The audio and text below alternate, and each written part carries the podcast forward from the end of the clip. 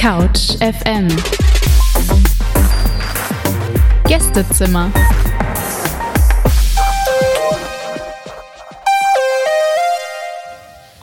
Und damit herzlich willkommen zu einer neuen Ausgabe des Couch FM Gästezimmers. Und heute darf ich Gloria Blau begrüßen. Hi, danke für die Einladung. Ja, wir sind auf der 91.0 Alex Berlin. Ihr hört, wie gesagt, das Gästezimmer. Und Gloria Blau, deine EP ist ja vor kurzem erschienen. Nämlich Rauf zum Mond. Und darüber wollen wir heute sprechen, aber auch über deine ja, Karriere, über deinen Werdegang als Musikerin.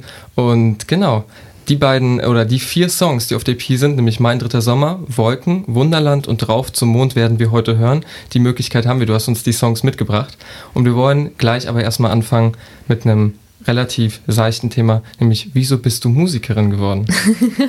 ja, so seicht ist das gar nicht. Ich glaube, ich, für mich ist das ja was sehr Tiefsinniges, Musikerin zu sein und meine Kunst irgendwie mit der Welt teilen zu können und mein Gefühlsleben in gewisser Weise. Und darum geht es mir eigentlich auch. Also ich habe irgendwie schon immer geschrieben, ich habe schon immer Instrumente gespielt, geschauspielert, mich halt ausgedrückt auf verschiedene Arten und Weisen. Und dass ich jetzt eben beschlossen habe, auch diesen professionellen Weg zu gehen, das habe ich mir gar nicht so richtig ausgesucht, sondern es war mehr so ein innerer Drang, auch meine Kunst, meine Musik mit der Welt teilen zu wollen und irgendwie zu müssen. Und ja, so entstand dieser Weg, der mehr mich gefunden hat, als dass ich gesagt habe, so, ich mache das jetzt. Ja, so seicht ist es vielleicht dann doch gar nicht. Aber vielleicht seichter als die Themen, die uns heute noch erwarten werden. Und dann würde ich trotzdem gerne nochmal fragen, welche Rolle spielt Musik denn ganz allgemein in deinem Leben? Spielt eine sehr, sehr große Rolle, wahrscheinlich die größte und hat auch schon immer. Also ich erinnere mich auch an meine Teenie-Zeit, als ich dann so die erste Musik für mich entdeckt habe, die ersten CDs gekauft habe oder auch als ich relativ jung war in der Stadtbibliothek in meiner Heimatstadt mir richtig CDs ausgeliehen habe und dann gehört habe über meinen kleinen CD-Spieler.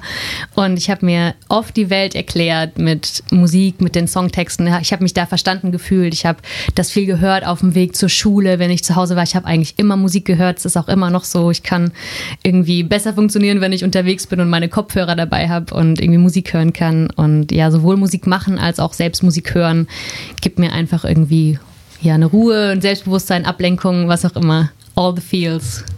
Welche Musik war das, die du dir damals ausgeliehen hast? Meine erste CD war von Pink, die habe ich geschenkt bekommen. Und ich bin auch nach wie vor immer noch ein großer Pink-Fan. Ich sage immer, die macht so Selbstheilungsmucke. Und weil irgendwie alle Songs handeln ja so ein bisschen vom selben Thema, von mhm.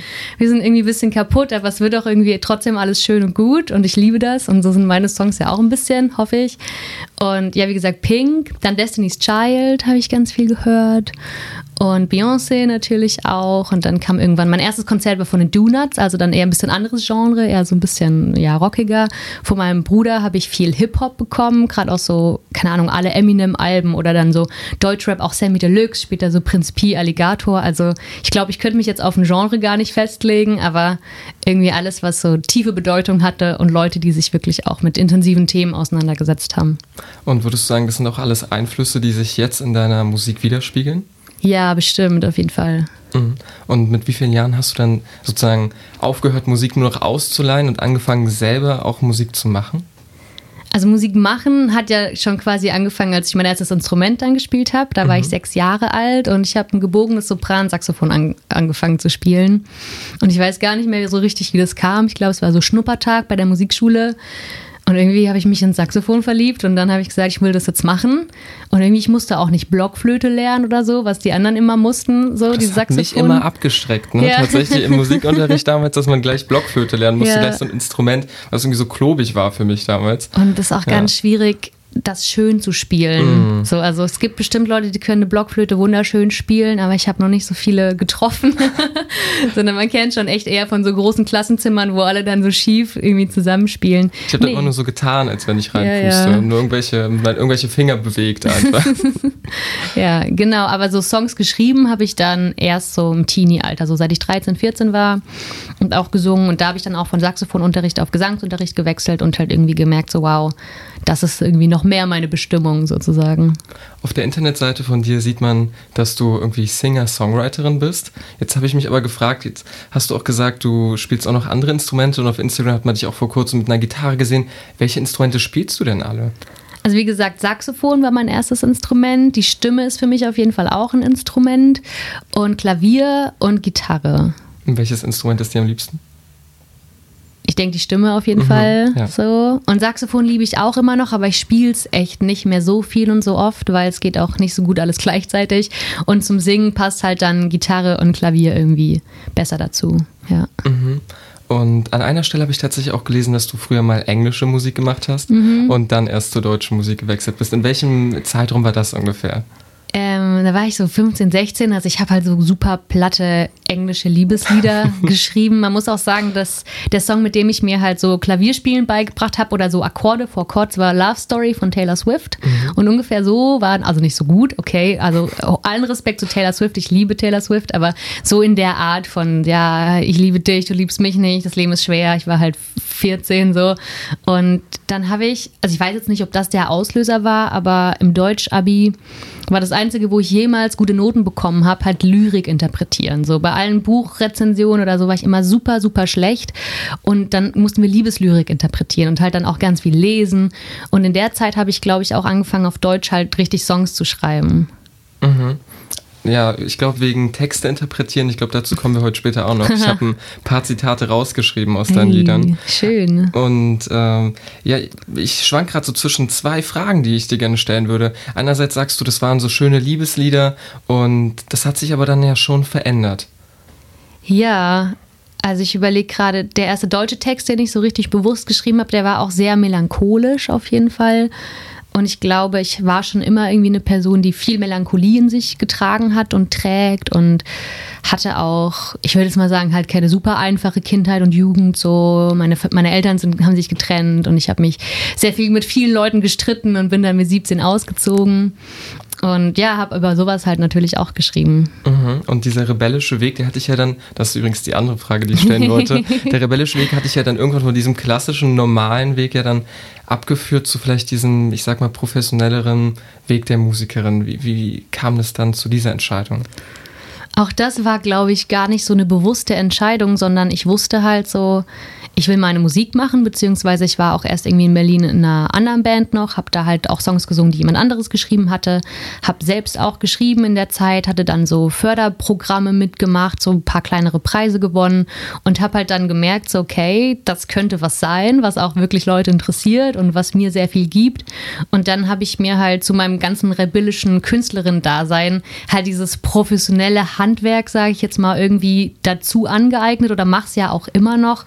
Also von, ich habe einen Song geschrieben, aber wie produziere ich den, wie release ich den, so dass es dann im Endeffekt auch jemand mitbekommt. So und vielleicht mal noch eine Tour spielen wäre nice. Wie mache ich das jetzt? Wie mache ich das, dass im Endeffekt jemand eine fertige CD in den Händen halten kann? Das war dann, glaube ich, eher so Mittel zum Zweck, um halt weiter meine Kunst zu machen. Aber ich habe noch immer diese, diese Rebelligkeit, glaube ich, in mir. Das heißt, es gab nie so diesen klassischen Gegenentwurf, wo du gedacht hast, oh, vielleicht doch lieber irgendwie so Bankfrau werden oder irgendwie sowas, sondern die Musik war schon dann auch äh, der professionelle Weg, der eigentliche Weg. Ja, ich glaube, ich habe mir nie so richtig konkret Gedanken über meinen Lebenslauf gemacht, so im Vorhinein, weil ich bin ja, wie gesagt, mit 17 ausgezogen. Ich war mhm. halt irgendwie auch recht schnell mit der Schule fertig, habe dann FSJ gemacht, also so ein freiwilliges soziales Jahr. Und dann ja, war ich irgendwie gerade 18 geworden, dann war mein FSJ vorbei, dann habe ich gedacht, irgendwas studieren, habe dann sogar auch wirklich eine Musikausbildung gemacht, weil da hatte ich dann super günstig halt viel Einzelunterricht, war geil, habe viel gelernt, habe mich geliebt auch. Und in der Zeit fing es dann schon an, also mein damaliger Dozent ist jetzt auch mein Produzent und mein Pianist so und bin da eher so reingewachsen. Also ich hatte alle möglichen Ideen, so Kinderbuchautorin fand ich geil oder Psychologin oder Schauspielerin, das ist auch immer noch nicht durch, so bucht mich für euer nächsten Film bitte so, also Schauspielerin Schauspielern finde ich auch immer noch super cool. Aber ich hatte nie die Illusion von meinem Leben, dass ich irgendwie einen 9-to-5-Bürojob habe oder so. Wird auch nicht passieren. Wieso eigentlich Gloria Blau? Wieso nicht? Weil Gloria Gogröf, mein richtiger Name, verkauft sich einfach ganz schlecht und Umlaute sind auch immer ganz schlecht. Und nur Gloria gibt es ja schon, weil die Band von diesem Klaas, von Joko und mhm, Klaas ja. heißt ja Gloria. Meine erste eigene Band in Berlin mit meinen Songs hieß dann übrigens Klaas. Fun Fact, ja. Leider haben, sind wir nicht durchgestartet. Aber ähm, nee, ich wusste zu Gloria brauchst irgendeinen Nachnamen, der halt cool ist und griffig und das, ja, ich frage immer gerne, was assoziierst du mit Blau, weil viele mhm. denken eher traurig, betrunken, royal ist ja auch so blaues Blut. Also die Leute mhm. haben die wildesten Ideen, warum ich so heiße.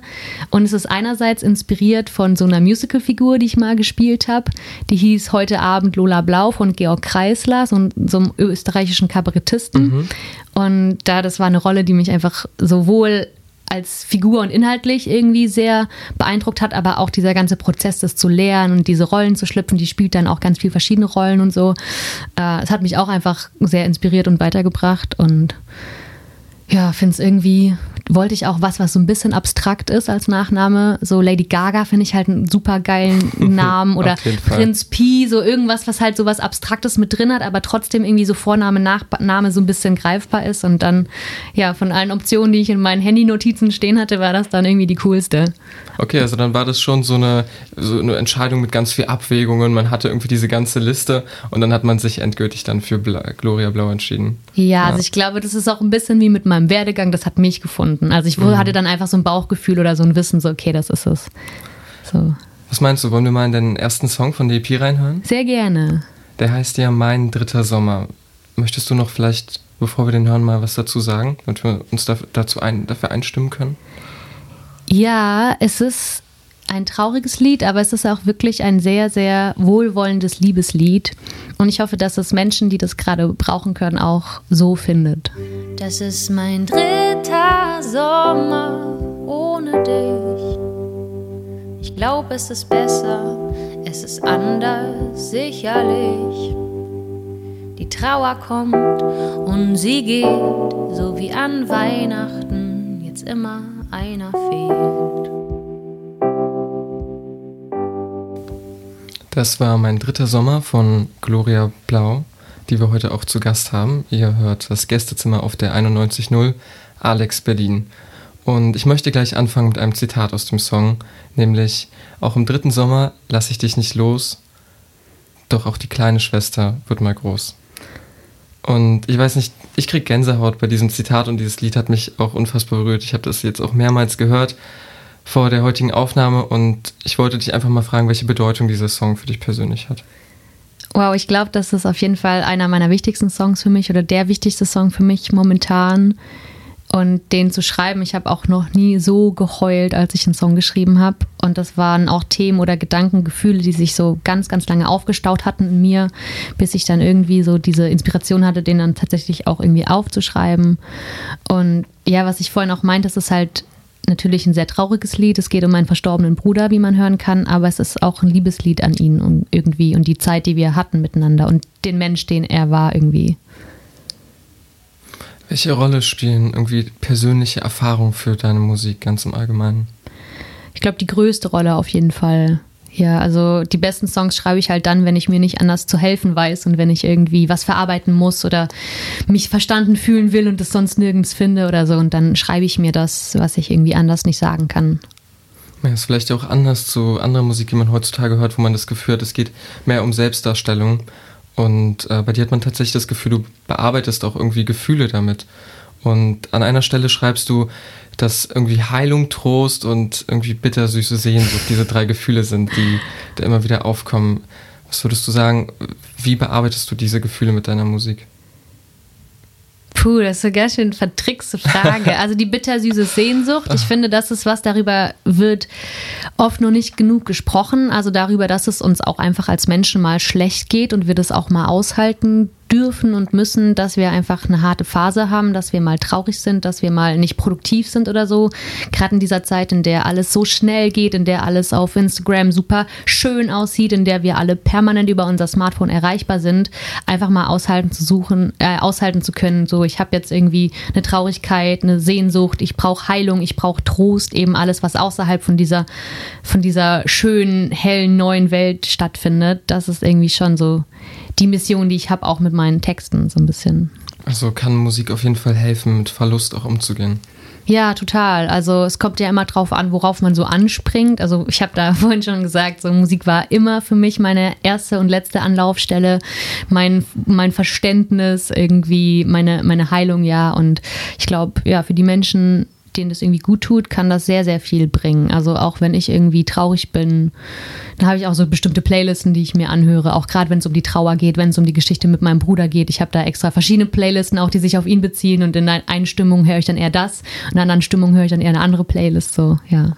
Also spielt irgendwie auch der Verlust deines Bruders eine riesengroße Rolle auch für deine Musik. Ja, für mein Leben halt einfach, natürlich, weil es ist ja jetzt irgendwie, wie mein dritter Sommer auch sagt, halt gerade ein bisschen mehr als drei Jahre her. Aber es war mein großer Bruder, der sollte bei mir sein für den Rest meines Lebens und deshalb wird mich das auch für den Rest meines Lebens natürlich begleiten. Und ich denke, es wird nicht immer so präsent sein in meiner Musik wie jetzt noch und auch nicht immer so präsent sein in meinem Leben wie jetzt noch, weil einfach andere Sachen auch noch passieren und drumrum wachsen und größer wachsen und die Trauer dann so ein bisschen vielleicht auch mal überschatten und es ist auch okay. Aber ja, gerade ist das halt einfach noch da. Aber die ganze EP rauf zum Mond lockert das ja schon wieder ein bisschen auf. Also die letzte EP war ja sehr düster und auch sehr, sehr musikalisch sehr düster gehalten. Die hieß Wenn es dunkel bleibt, die habe ich letztes Jahr rausgebracht im Frühjahr 2020. Und jetzt mit Rauf zum Mond, glaube ich, breche brech ich schon so eine neue Ära irgendwie an. Ja. Ja, plötzlich ist vielleicht ein bisschen Mondlicht in ja. dem Ganzen. Ja, schön. Und Sommerlicht und Abendlicht. Und das führt mich tatsächlich zu einer anderen Textstelle, die mich auch zum Nachdenken gebracht hat, nämlich wenn sich das Abendlicht mit den Sternen mischt, denke ich an dich, wo immer du auch bist. Und da habe ich mich gefragt, irgendwie, weil diese Textstelle spricht einerseits für sich, andererseits denkst du, da gibt es was nach dem Tod? So? Ja, auf jeden Fall. Also mein liebstes Argument ist immer schon so physikalisch, gibt es ja den Energieerhaltungssatz. Mhm. Und alles, was wir haben, jede Bewegung, jeder Gedanke, alles in unserem Gehirn ist ja Energie, sind ja Vorgänge. Und das geht ja nicht weg, wenn man stirbt. Und natürlich werde ich nie rausfinden, wie ist das, versickert das, fliegt das zum Fenster raus, sind ja irgendwie überall Gespenster, die wir nicht sehen können oder gibt es den Himmel irgendwie so, was irgendwie meine christliche Sozialisation mir irgendwie gesagt hat. Aber ich glaube, irgendwas gibt es. Ja. Ich würde gern äh, den zweiten Song jetzt hören, nämlich Wolken von deiner EP. Und ähm, ja, möchtest du uns dazu was sagen, bevor wir den hören? Ich glaube, Wolken ist ein Song, der kann ganz gut auch für sich sprechen. Manchmal denke ich, du hast mich nie geliebt. Und wenn jemand sagt, dass er mich mag, dass er dann ich hab Dinge getan, die mir niemand je vergibt. Alex Berlin am Nachmittag. Mit Couch FM. Täglich 17 bis 18 Uhr.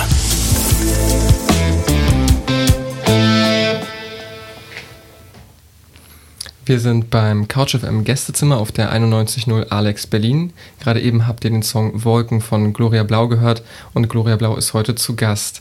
Und wir wollen jetzt im dritten Teil darüber sprechen, wie deine aktuelle EP entstanden ist. Aber vorher noch mal kurz zum Song Wolken. Das sind nur Wolken, die kommen und gehen mit der Zeit. Was meinst du mit den Wolken?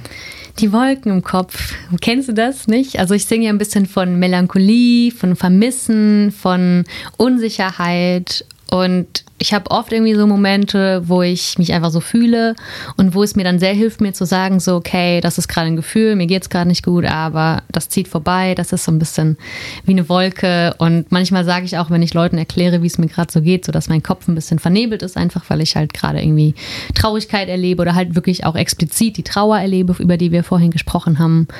Und dann weiß ich aber vielleicht morgen oder in ein paar Tagen ist das dann auch wieder ein bisschen besser und der Nebel lichtet sich und die Wolken sind wieder weitergezogen. Ja, schön. Das freut mich, das nochmal aus deinem Mund gehört zu haben. wie würdest du sagen, wie hängen, hängen diese Songs miteinander zusammen irgendwie auch? Also Wolken und mein dritter Sommer. Also wie du meintest, dass diese Gefühle der Traurigkeit dann auch weiterziehen können? Ja, irgendwie ist es schon ein bisschen die Fortsetzung, aber witzigerweise habe ich mein dritter Sommer erst dieses Jahr im Juni geschrieben und Wolken im Januar. Das mhm. heißt, Wolken war zuerst da tatsächlich, aber es macht schon Sinn, dass die Reihenfolge jetzt andersrum ist. Und ja, ich würde jetzt irgendwie mir gar nicht rausnehmen wollen, da so einen großen Zusammenhang jetzt irgendwie zu konstruieren, aber meine Songs sind, glaube ich, eher Momentaufnahmen, die man aber schon auch in Relation setzen kann, ja. Hm, ja, es hat ja schon Sinn, warum die EP so angeordnet mhm. ist, wie sie jetzt angeordnet ist vielleicht. Aber jetzt hast du gerade schon angesprochen, wann die Songs geschrieben wurden. Wann wurden denn die beiden Songs genau geschrieben und die anderen beiden auch? Bei der ganzen EP ist es so, dass wirklich drei von vier Songs dieses Jahr erst entstanden sind. Also wie gesagt, mein dritter Sommer im Juni erst. Und das war auch so ein bisschen der Auslöser dafür, dass ich gesagt habe, ich will noch eine EP machen, weil ich plane ja schon auch für nächstes Jahr und ich plane ein Konzeptalbum. Und das war dann irgendwie ein Song, der erstens da nicht hingepasst hat und zweitens musste ich ja mein dritter Sommer diesen Sommer noch veröffentlichen. Mhm. Und es gibt ja auch eine Strophe, die heißt, das ist mein dritter Juli ohne dich. Und das kann ich dann auch nicht erst im August veröffentlichen ja. so. Und dann, ähm, ja, habe ich irgendwie meinen Produzenten angerufen und ihm gesagt so, hallo, ich habe einen Song, den müssen wir jetzt veröffentlichen und ich wollte den unbedingt veröffentlichen. Es gibt ja auch Songs, die schreibe ich und die sind dann da und dann sage ich mir, okay, aber das muss die Welt jetzt nicht unbedingt hören, aber für mich war das ganz, ganz wichtig, mein dritter Sommer jetzt halt eben diesen Sommer noch im Juli zu veröffentlichen. Und äh, Wolken ist im Januar entstanden, auch tatsächlich, als ich in meiner Heimat war und in meinem alten Kinderzimmer lag und mir irgendwie über mein Leben Gedanken gemacht habe, so des Nachts. Und Drauf zum Mond ist auch diesen Sommer erst entstanden, auch so Juni, glaube ich, Mai, Juni, Juli irgendwie da, ich weiß gar nicht mehr so genau. Und Wunderland ist das der einzige Song, der so zeitlich ein bisschen rausfällt, der ähm, schon vor vielen Jahren irgendwie entstanden ist, aber bis jetzt noch nie so richtig seinen Weg gefunden hat und aber auch nicht so hundertprozentig nächstes Jahr aufs Album passt. Und dann haben wir den einfach jetzt noch mit dazugenommen. Das ist eine schöne EP, EP, vier Songs und ja, gut. Das, das heißt, nächstes Jahr können wir uns auf dem Album von dir freuen, ja? Ja, hoffentlich. Mhm. Und äh, Wunderland, wie kam es, dass der Song jetzt doch irgendwie seinen Weg gefunden hat? Also ich fand ehrlich gesagt schon immer einen guten Song mhm. und wir haben den aber nie, also auf den letzten EPs auch halt nie veröffentlicht, weil es einfach nicht gepasst hat, weil da auch andere Songs waren, die auch gut waren und auch gepasst haben und so. Und ähm, vom Feeling her ist er ja schon auch ein bisschen besonders. Es klingt auch ein bisschen anders, also sind auch Instrumente dabei, die ich sonst noch nicht so benutzt habe. Hat ja so ein bisschen was für mich Verwegenes, ein bisschen was Mystisches. Und das hat jetzt einfach zu dieser ganzen Rauf zum Mond-Thematik irgendwie ja, gut gepasst. Und der lag mir schon lange am Herzen. Und deshalb, ja, haben wir den noch da, dazu genommen, sozusagen. Und unter welchen Umständen ist die EP so ganz allgemein entstanden? Also ich meine natürlich, man hat die Corona-Pandemie und so weiter, aber was waren so persönlich die Umstände, wie das, äh, wie die EP jetzt von dir aufgenommen wurde und sozusagen veröffentlicht wird? Ja, das war wirklich keine Absicht. Also wir haben eigentlich schon jetzt auch, seit halt wie gesagt letzten Frühjahr, kurz vor der Pandemie oder mit der Pandemie halt meine zweite EP rausgekommen ist, habe ich schon eher Richtung Album gearbeitet, dafür irgendwie geschrieben, irgendwie was man so macht, geplant.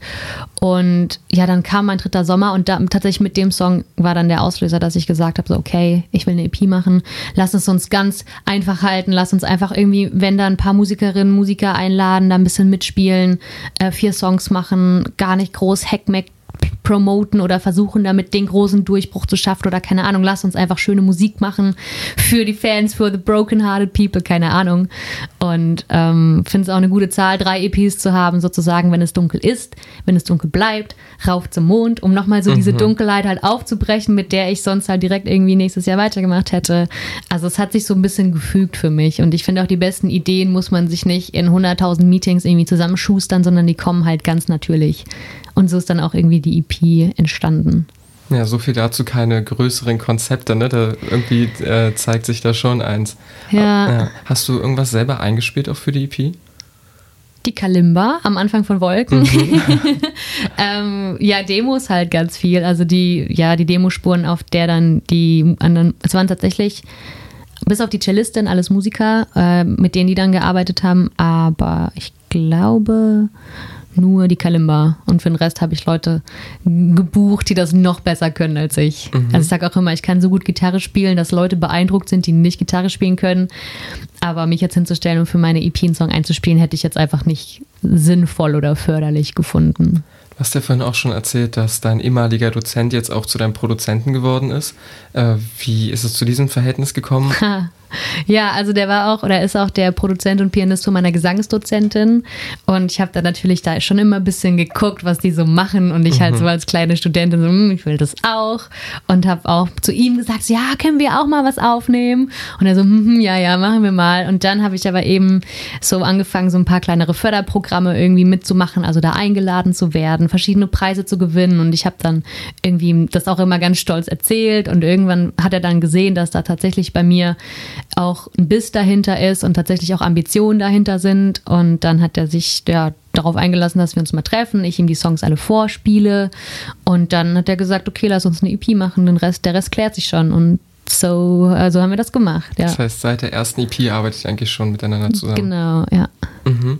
Und welche, mit welchen weiteren MusikerInnen arbeitest du zusammen? Gibt es da welche? Mm, also ich habe tatsächlich außer ihm, der auch äh, auf meinen Touren halt auch Klavier spielt, habe ich kein festes Team, sondern schaue immer so ein bisschen, ja, wer da ist, was sich anbietet, was irgendwie cool ist. Ja. Man liest ja auch immer wieder von der Familie Blau. Wer ist die Familie Blau?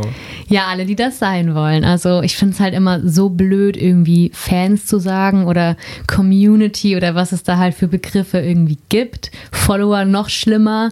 Deshalb habe ich mir das überlegt mit dem Familie Blau und die, also wie mein Lieblingsbeispiel, Lady Gaga hat ihre Little Monsters und irgendwie mhm. so alle Ami-Stars haben ja so einen Namen für irgendwie die Leute, die ihre Musik hören und dann fand ich das irgendwie schön. Familie Blau, weil ja auch Blau Nachname ist, den ich mir selbst ausgesucht habe und ich finde alle, die irgendwie erstens ja natürlich mich auf irgendeine Art und Weise unterstützen und zu, dieser ganz, zu diesem ganzen Projekt gehören, sind Familie Blau, aber auch alle, die halt Lust haben, irgendwie ihrem tristen Alltag oder ihren, ihren, ihren Gefühlen mal so ein bisschen zu entfliehen oder das irgendwie ein bisschen anders wahrzunehmen, die dürfen auch alle Familie Blau sein. So können alle in mein kleines Wunderland reinkommen beschreibt es auch so ein bisschen dieses Verhältnis, was du zu deinen äh, sozusagen ZuhörerInnen hast. Also, ich meine, das Familiäre hat ja auch was ganz Nahes und bei Instagram sieht man eben auch, du schreibst irgendwie Dankeschön, dass ihr irgendwie so Anteil nehmt an der Musik und so weiter und dass da irgendwie eine gewisse Nähe auch da ist, wahrscheinlich, ne? Ja, auf jeden Fall, ja. Also, gerade, ich meine, man kann nicht irgendwie zwei EPs machen darüber, dass der eigene Bruder gestorben ist, ohne sehr viel persönliche Nachrichten zu bekommen, ohne E-Mails zu bekommen, ohne da irgendwie, ja, einen bestimmten, einen bestimmten Orten, also ich habe irgendwie auch Konzerte für Hospize gespielt und sowas, um da irgendwie anzu, also man kann da nicht andocken, ohne da auch sehr persönliche Nachrichten zurückzubekommen. Und das ist mir auch wichtig. Also, dass die Musik auch da ankommt, wo sie gebraucht wird, sozusagen. Und das hat natürlich ja was sehr Nahes und familiäres. Und das finde ich auch schön. Ja, das Internet ist aber natürlich auch nicht immer so ein netter Ort. Hm. Wurdest du da trotzdem sensibel aufgenommen? Ja, ich denke schon. Also, ich könnte mich jetzt gerade bewusst nicht erinnern an irgendwas, wo irgendwie jemand was Schlechtes darüber gesagt hätte. Oder ich meine, klar, es gibt immer mal Leute, die an bestimmt verschiedenen Orten, sei es jetzt privat oder beruflich, einfach blöd reagieren, weil sie sowas noch nicht erlebt haben und einfach unsensibel sind. Aber ich nehme es auch ehrlich gesagt nicht persönlich oder ich versuche das, weil es die Leute einfach auch nicht besser wissen. Mhm. Ja. Und was ich mich tatsächlich auch gefragt habe, wenn man dich auch immer wieder sieht, wie du dich irgendwie vegan ernährst hm. und gegen so Pelzzucht und was nicht alles aussprichst, sind das auch sozusagen Werte, die du mit deiner Musik vermitteln möchtest? Ja, generell einfach gut zueinander zu sein. Mhm. Ja, also egal, ob das jetzt zu Menschen ist oder zu Tieren. Also ich bin ja auch ein bisschen, ja, ich weiß gar nicht, ob aktivistisch schon das richtige Wort ist, aber wenn ich halt demonstrieren gehe für die Sachen, die mir wichtig sind, dann kommuniziere ich das ja auch so in meiner öffentlichen Darstellung oder du sagst ja auch bei Instagram oder so. Und ja, das ja, ist mir schon wichtig, auf jeden Fall Musik zu machen, die, die heilend ist und irgendwie auf der Seite, Seite der, der, des Wohlwollens und der Menschen und das natürlich ja auch in meinem Privatleben zu leben. Mhm. Ja, mir ist ein Satz im Gedächtnis geblieben, wo du geschrieben hast, der einzige Pelz, den ich trage, ist meine Katze, wenn ich sie im Arm halte. Das fand ich. Ja, ich trage keinen ja. Pelz, es sei denn, er lebt noch. Ja, genau. Schön. Lilly, ja, meine Katze. Ja, wunderbar. Und äh, wir wollen gleich mal in den nächsten Song von der EP reinhören, nämlich Wunderland. Und ich wünsche euch viel Spaß mit dem dritten Song von der EP von Gloria Blau. Klänge zu rauschen, Farben zu grau. Ich hab mich verlaufen, das weiß ich genau. Kann kaum geradeaus schauen, wie komme ich hier raus? Wo ich jetzt so fremd bin, war ich einst zu Haus. Uh.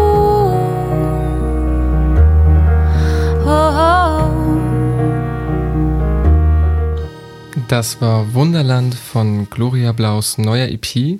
Und ja, wir haben Gloria Blau heute zu Gast im Gästezimmer auf der 91.0 Alex Berlin. Und wir wollen gleich über deine bisherige Karriere sprechen, aber auch zunächst erstmal über den Song. Und ich habe wie immer natürlich ein paar Zitate vorbereitet und ich finde, das ist der Song von der EP, wo ich am wenigsten, glaube ich, so richtig mir den Inhalt erschließen konnte. Deswegen bin ich umso glücklicher, dass ich, äh, dass du hier bist und äh, du deiner Leidenschaft für Textinterpretation, wie wir schon gehört haben, nachkommen kannst. Ähm, genau, und ich fange gleich an. Wo ich jetzt so fremd bin, war ich ein eins zu Hause.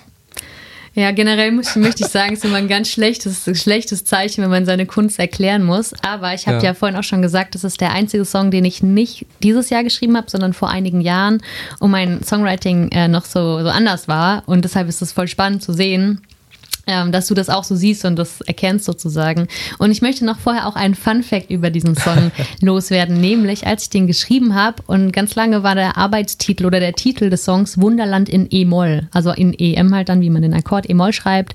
Und ich hätte den auch gern so gelassen, aber wir haben die Tonart gewechselt, weil das dann irgendwie mehr Sinn gemacht hatte, den halt einfach in einer anderen Tonart irgendwie aufzunehmen und zu spielen. Und deshalb heißt der jetzt nur noch Wunderland, aber in meinem Herzen wird es immer Wunderland in E-Moll sein.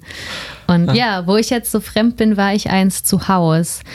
Generell handelt der Song ja sehr von der Verlorenheit, von der mhm. Suche und was ich damit gemeint habe, war einfach, mich in mir selbst irgendwie nicht mehr wiederzuerkennen, dass ich mal irgendwie ja, mich verändert habe, nicht so ganz wusste, wie soll ich das finden. Es gibt ja auch immer so Übergangsphasen. Ich finde, als Mensch, wenn man sich so weiterentwickelt, ich habe das oft, dass ich dann so zwischendurch irgendwie gar nicht so richtig weiß, wo ich bin, wer ich bin und so, aber dann irgendwann macht es Sinn und ich erkenne, wozu das gerade gut war, dass es mir nicht gut ging oder so, dass ich mich weiterentwicklt habe. Und ich denke, so eine Zwischenphase war damit einfach gemeint. Hm, ja, ist auch sehr spannend, jetzt mal im Nachhinein irgendwie auch so diese, äh, deine Songwriting-Skills, äh, keine Ahnung, ob das der richtige Begriff ist, aber irgendwie so das mal nachzuverfolgen, das finde ich eigentlich ganz spannend. Und äh, das schließt irgendwie direkt das nächste Zitat irgendwie an, hinter der Nebelwand bleibe ich unerkannt. Irgendwie ein Satz, der irgendwie Sinn macht, okay, na klar, man bleibt dahinter unerkannt und irgendwie ist es so diese Maske, die man sich vielleicht mhm. auch aufsetzt im Alltag. Aber ist das wirklich das, was du damit meintest? Es ist witzig, dass du das sagst mit den Masken, weil in der Zeit, in der ich Wunderland geschrieben habe, habe ich ganz, ganz ganz vielen anderen Songs auch über Masken und Maskerade und mich so verstecken und wie gesagt, mich so ein bisschen fremd in der Welt fühlen und so geschrieben. Also ja, damit ist, das meint auch die Nebelwand auf jeden Fall, absolut. Ja. Was war das für eine Phase in deinem Leben, wo du so viel über Masken geschrieben oh, hast? Düster. Mhm. Ja. ja, einfach. Es war auch diese Übergangsphase zwischen, ich war gerade so ausgezogen zu Hause, ich war dann wohl so 18, 19, 20, war dann nach Berlin gezogen von einem kleinen Dorf, irgendwie raus, versucht rauszufinden, wer ich bin und warum und aber nicht so richtig irgendwas gefunden, was mir so viel Sinn gerade gegeben hat, bis auf, dass ich halt jeden Abend da saß und halt meine Songs irgendwie geschrieben, also nicht jeden Abend, aber halt, dass ich halt viel solche Songs geschrieben habe. So könnte man das zusammenfassen. Hm, ja, spannend. Vielleicht auch eben ein Gefühl, was viele Leute teilen können, wenn mhm. sie von einer kleinen Stadt in eine Großstadt ziehen. So.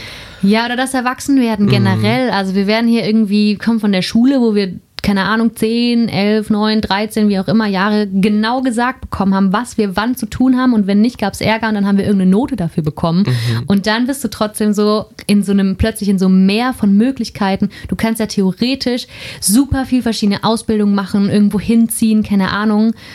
Und dann erstmal rauszufinden, was will ich überhaupt machen. Und ich meine, jetzt sind wir nicht mehr unbedingt in der Zeit, wo du jetzt einen Beruf erlernst und das machst du dann 40 Jahre, sondern es ist jetzt heutzutage sehr viel flexibler. Aber irgendwie bin ich schon so ein bisschen in dem Denken groß geworden. Also meine Eltern haben beide halt was studiert und das arbeiten sie jetzt so. Fertig. Und machen sie bis zur Rente. So auf ja mehr oder weniger derselben Art und Weise. Und das ist ja bei mir nicht so gewesen. Dann war ich in Berlin und dann wusste ich, ich will irgendwie Musik machen, aber es ist halt ja schon schwer irgendwie zu sagen, okay, ich habe jetzt ein Projekt und dann kann ich mich irgendwann selbst davon finanzieren so. Ja, dann habe ich mich schon sehr verloren gefühlt zwischendurch. Mhm, ja, ich glaube, das beweist tatsächlich auch vielleicht das nächste Zitat. Bin ziellos umhergerannt auf der Suche nach einem Wunderland. Wo, wo liegt dieses Wunderland? Ist das Wunderland schon diese vielen Möglichkeiten, die man hat, oder muss man sich dann noch entscheiden? Ich glaube, das Wunderland ist so eine Illusion. Mhm. Also für mich ist das auf jeden Fall diese Illusion, die ich nie erreichen kann. Das meine ich auch mit ziellos umherrennen, weil ich schon viel irgendwie so einen Idealismus in mir hatte, der aber niemals irgendwie wahr wird. Also es klingt jetzt wieder auch sehr abstrakt, aber ähm, halt, weißt du, du denkst, du kannst immer noch was Besseres finden, du kannst immer noch ein bisschen dünner sein, du kannst immer noch ein bisschen besser dich anziehen, du kannst immer noch ein bisschen, keine Ahnung, einen geileren Job haben, du kannst immer mal noch ein bisschen eine coolere Wohnung haben und, und man denkt immer, wenn ich das alles habe, wenn ich noch mal irgendwas mehr habe, wenn ich mehr Follower habe, dann bin ich endlich irgendwann glücklich, dann habe ich endlich irgendwann das geile Leben, das mir, dass ich, ich mir so vorstelle oder das mir so von den Medien whatever so eingetrichtert worden ist und das es wird halt nie passieren, wenn man nicht in sich selbst irgendwie cool mit sich wird und denkt, okay, ich habe eigentlich eh, was ich brauche. Mein Leben ist super schön. Manchmal tut es weh, aber alles im Allen, wenn ich die Natur anschaue, weiß ich schon, dass alles, alles gut wird und alles schön ist so. Also ich glaube, ich meinte damit halt mit dem Wunderland eher so eine Illusion hinterher zu rennen, die man niemals erreichen kann.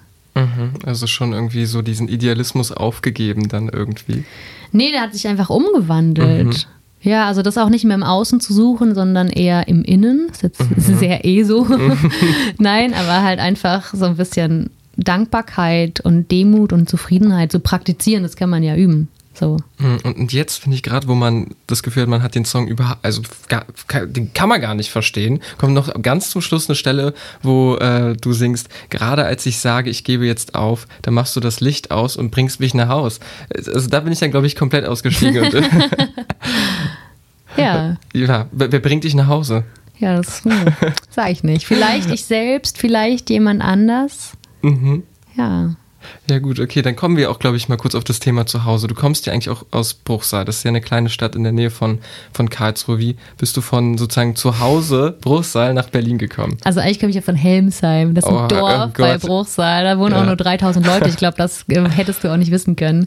Ähm, ja, und das natürlich sind die Möglichkeiten begrenzt. Der Horizont ist in Sichtweite so.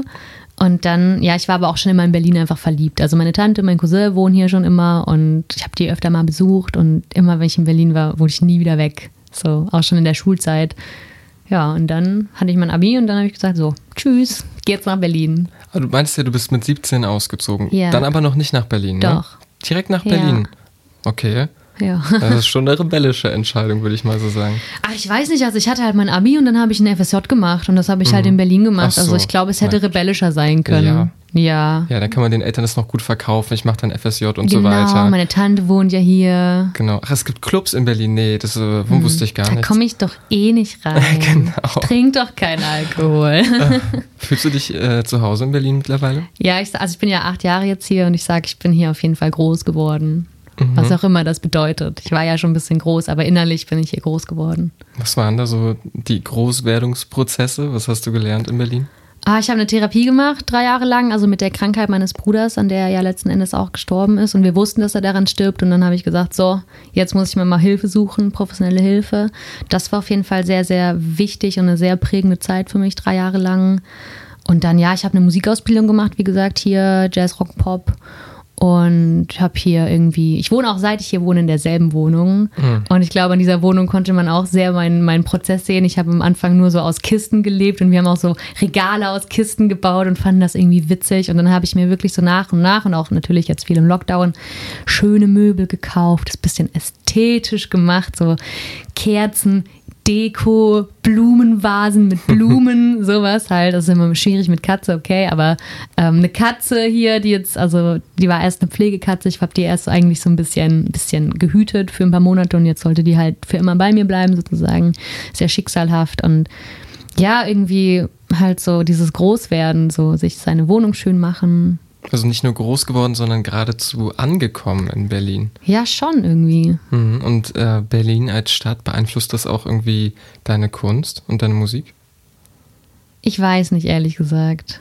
Ja, ist vielleicht gar nicht so einfach zu sagen. Ich meine, ja. Berlin ist so viel, aber dann auch doch irgendwie nicht so richtig greifbar. So. Aber irgendwie gibt es vielleicht schon so Einflüsse oder so. Ja, auf jeden Fall. Also hast du mir überlegt, Techno zu machen zum Beispiel? Ha, nee. Also ich komme mir dadurch, dass ich auch Saxophon gelernt habe, schon wirklich sehr aus dieser analogen Welt. Mhm. Eher auch Jazz, Blues. Also ich war, glaube ich, auch mindestens so viel in Jazzclubs wie halt in normalen Tanzclubs sozusagen. Und ich finde solche Fragen immer insofern spannend, weil ich es ja nicht vergleichen kann. Also wäre ich jetzt die letzten acht Jahre im Bruchsaal gewesen, wer weiß, was ich gemacht hätte und äh, wie ich mich entwickelt hätte. So deshalb weiß ich gar nicht, ob ich es auf Berlin schieben kann, aber auf jeden Fall auf die Menschen, die ich hier halt getroffen habe oder die hier auch immer noch zu meinem Freundeskreis zählen. So ja, das hat natürlich ganz viel gemacht. Aber mal kurz abseits von deiner Biografie, vielleicht nochmal zurück zu deiner irgendwie deinem Dasein als Musikerin. Welche Herausforderungen waren da, mit denen du konfrontiert warst? Oder auch immer noch da Oder sind. Oder auch immer noch da sind, klar. ja, ähm, auf jeden Fall Selbstmanagement. Also wenn man es professionell machen will, dann muss man schon mal checken, okay, ich muss am Ende vom Jahr eine Steuererklärung schreiben. Sowas, Basics, mhm. Geschäftskonto eröffnen. Wie lange habe ich gebraucht, um sowas halt, ne? Oder, ähm, okay, ich muss halt regelmäßig Leuten E-Mails schreiben, damit ich dann da hier und da mal ein Konzert spielen kann und da hinterher sein. Und dann ist natürlich Musikbusiness, da kannst du auch immer fünfmal nachfragen, bis du irgendwo eine Antwort bekommst. Und, sind die ähm, alle verpeilt im Musikbusiness? Nö, oder? nicht alle, die sind alle sehr beschäftigt. Mhm. Alle sind ja immer sehr, sehr busy. So. ähm, Ja, und dann auf jeden Fall auch die Menschen oder die Kreise zu finden, in denen ich mich wohlfühle und wo ich auch wachsen kann und wo ich mich sicher fühle und wo ich auch Spaß habe. Ich finde, es macht immer keinen Sinn, sowas zu machen, wenn man nicht auch Spaß dabei hat und einfach eine gute Zeit mit guten Leuten so. Ähm, ja, und das hat sich aber, glaube ich, auch viel ergeben. Wie gesagt, ich vertraue auch so ein bisschen drauf, dass der Weg mich findet. Also ich mache schon viel, ich schreibe meine Steuererklärung, ich schreibe meine E-Mails, so versuche früh aufzustehen ab und zu mal, um halt mich irgendwie zu organisieren und Bürokrams zu machen. Aber ja, das gehört schon auch alles dazu einfach. Eine große Herausforderung, mit der wir alle konfrontiert waren, war ja auf jeden Fall die Pandemie. Wie, wie hast du das empfunden? Ja, tatsächlich, wie ich meinte, ich habe im März letzten Jahres noch eine Platte rausgebracht und war auch quasi wirklich bis zum Lockdown auf Tour. Mein letztes Konzert letztes Jahr am 16. März wurde halt abgesagt in Berlin, der Tourabschluss wegen Corona. Aber ich hatte so das Gefühl, deshalb hat mich das nicht so krass getroffen wie andere Künstlerinnen und Künstler, die halt im Sommer, im Frühjahr noch irgendwie eine Tour geplant hatten, wo alles abgesagt worden ist, sondern ich hatte dann eh eigentlich erstmal geplant, in Urlaub zu gehen. Er war dann halt auch gecancelt so, aber hatte dann eh eher mal so ein bisschen eine Ruhephase, Regenerationsphase eingeplant, weil so ein Release, so eine Tour ist ja auch immer anstrengend und so ein bisschen eine Neuorientierung und zu gucken. So von daher war das erst gar nicht so hart für mich und ja, ich hatte dann finanziell auch einfach andere Jobs und haben sich viele schöne Sachen ergeben für mich. Ich habe trotzdem viel auch Musik gemacht. Ich habe viel in Kirchen gesungen, was ja dann, was ja mhm. ging einfach, weil da durften die Leute nicht mehr selbst singen und dann haben die halt Sängerinnen gebucht, die vorne stehen und für alle singen. So und ähm, ja, es war tatsächlich für mich okay. Also ab, abgesehen davon, dass es wahnsinnig schlimm ist, dass so viele Leute ihr Leben verloren haben, ihre Existenzen verloren haben, das tut mir sehr weh. Aber für mich persönlich war es eigentlich genau das, was ich gebraucht habe. Also ich habe irgendwie 23 Jahre keine zwei Wochen, keine Woche Urlaubpause gemacht. Ich habe mich immer auch schön von diesen ganzen Sachen, die ich erlebt habe, wie gesagt, die Sache mit meinem Bruder und im Musikbusiness zu sein. Ich war immer unterwegs, ich war immer irgendwo, ich habe immer gearbeitet und dann plötzlich kam das große Nichts und ich habe das gebraucht, weil ich hätte mir sonst nie so eine ausgiebige Pause gegönnt, ja. Voll, diese Entschleunigung war ja auch was, was man immer wieder gehört hat, was für viele Leute irgendwie dann doch, ich sag mal, was Positives an mhm. dem ganzen Negativen war. Jetzt hast du auch schon ein paar Konzerterfahrungen angesprochen. Wie ist das, auf der Bühne zu stehen? Oh, ich liebe das wirklich. Also ich stehe auch lieber, tatsächlich noch lieber auf der Bühne als im Studio. So, weil es halt so was Moment, Momentares, wie sagt das, Momentanes ist irgendwie. Und weil man so nah ist an den Menschen, so mehr oder weniger ja nah, je nachdem, auf was für einer Bühne man steht, aber ähm, ja, weil es halt einfach echt ist, weil da das Leben passiert. Mhm. Und äh, als nächstes wollen wir noch einen Song von dir hören, nämlich den vierten Rauf zum Mond, den namensgebenden Song auch für die EP. Und ja, ich wünsche euch viel Spaß mit dem vierten und letzten Song von der EP. Ich kann mich nicht trennen von vertrockneten Blumen von Shirts, die nicht mehr passen, doch mir mal wichtig waren. Ich kann es nicht lassen, nachts zu wachen statt zu schlafen, dir dabei mit meinem Finger durchs Gesicht zu fahren. Oh, oh, oh, oh, oh,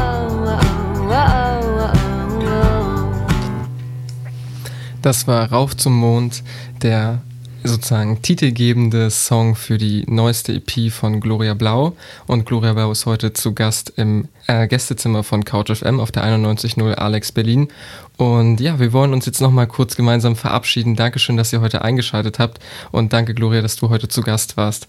Ich würde dich gerne zum Abschluss trotzdem nochmal fragen, was sind so deine Ziele und Träume als Musikerin für die Zukunft? Oh, natürlich weiter Konzerte spielen oder endlich auch wieder Konzerte spielen, große Konzerte spielen und einfach nach wie vor Musik schreiben, Musik machen, produzieren, veröffentlichen, die mir nah ist, die mir am Herzen liegt und hoffentlich halt auch viele andere Menschen berührt. Ja, und damit wunderbares Schlusswort. Äh, Dankeschön, dass ihr heute zugehört habt und wir wünschen euch noch viel Spaß mit einem letzten Song von Gloria Blau. Wir hören jetzt den Song Lavendel und das ist ein Song, den ich auf meinen Konzerten auch nicht immer, aber oft als letzten Song spiele und der mich oft auch schon so ein bisschen nach Hause gebracht hat. Ich weiß nicht wie, ich weiß nicht wo. Ich weiß nicht warum, ich weiß nur irgendwann sind auch meine Tage um. Vielleicht bin ich die Letzte, die geht, wenn der Rest von uns lange schon schläft. Doch was mich nicht mehr stärker machen kann, bringt mich dann um.